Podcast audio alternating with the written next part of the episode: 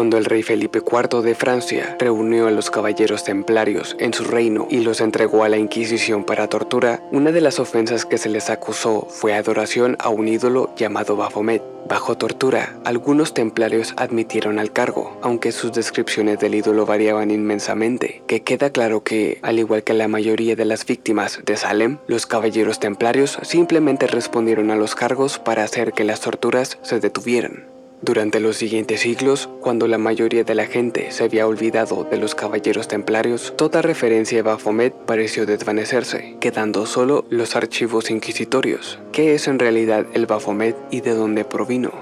Acompáñenme a descubrirlo hoy en La historia de Baphomet. Están escuchando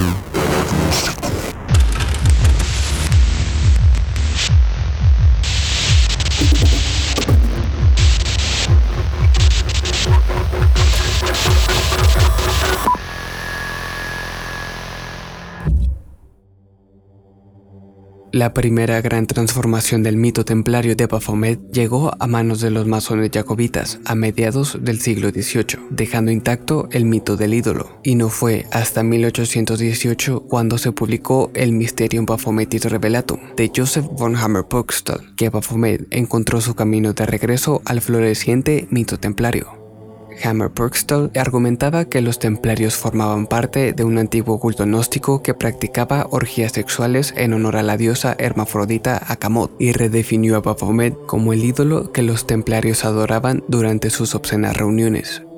Como sucede tan a menudo en la historia de las sociedades secretas, la teoría de Hammer Purkstall fue luego tomada por los aspirantes a templarios, atraídos por su interpretación de la herejía templaria.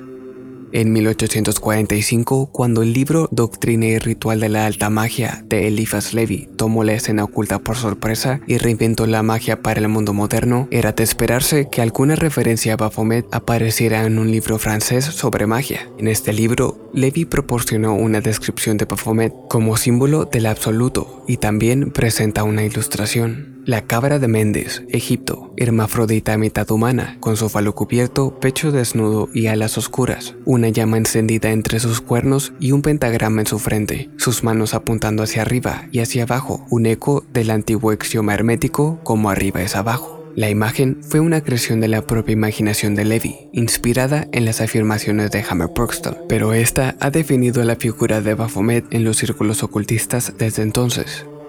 Desde la época de Levi, Baphomet ha sido una presencia constante en el simbolismo y la filosofía oculta. Como era de esperar, Alistair Crowley tomó a Baphomet como su título mágico como jefe de la Ordo Templi Orientis, la sociedad secreta mágica que reemplazó a Theodore Ross. En algunos sistemas mágicos contemporáneos, Baphomet se ha convertido en un símbolo del Spiritus Mundi o alma del mundo.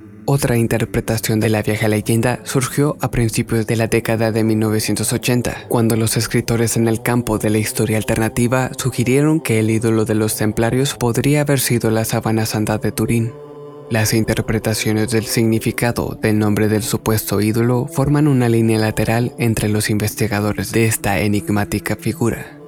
El vendedor de libros alemán Friedrich Nicolai afirma que el nombre deriva de las palabras griegas para color y en una extensión un tanto improbable de la palabra bautismo y espíritu.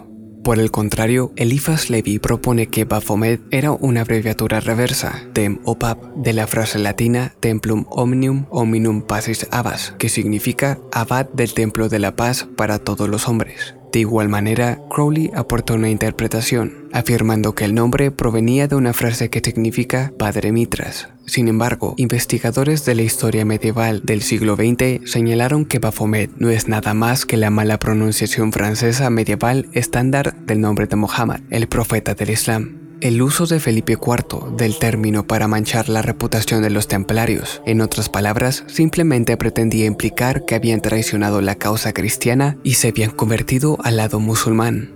¿Realidad o mito? ¿Ustedes qué creen que es la verdad detrás de esta enigmática figura? Gracias por acompañarme, mi nombre es Sam y esto fue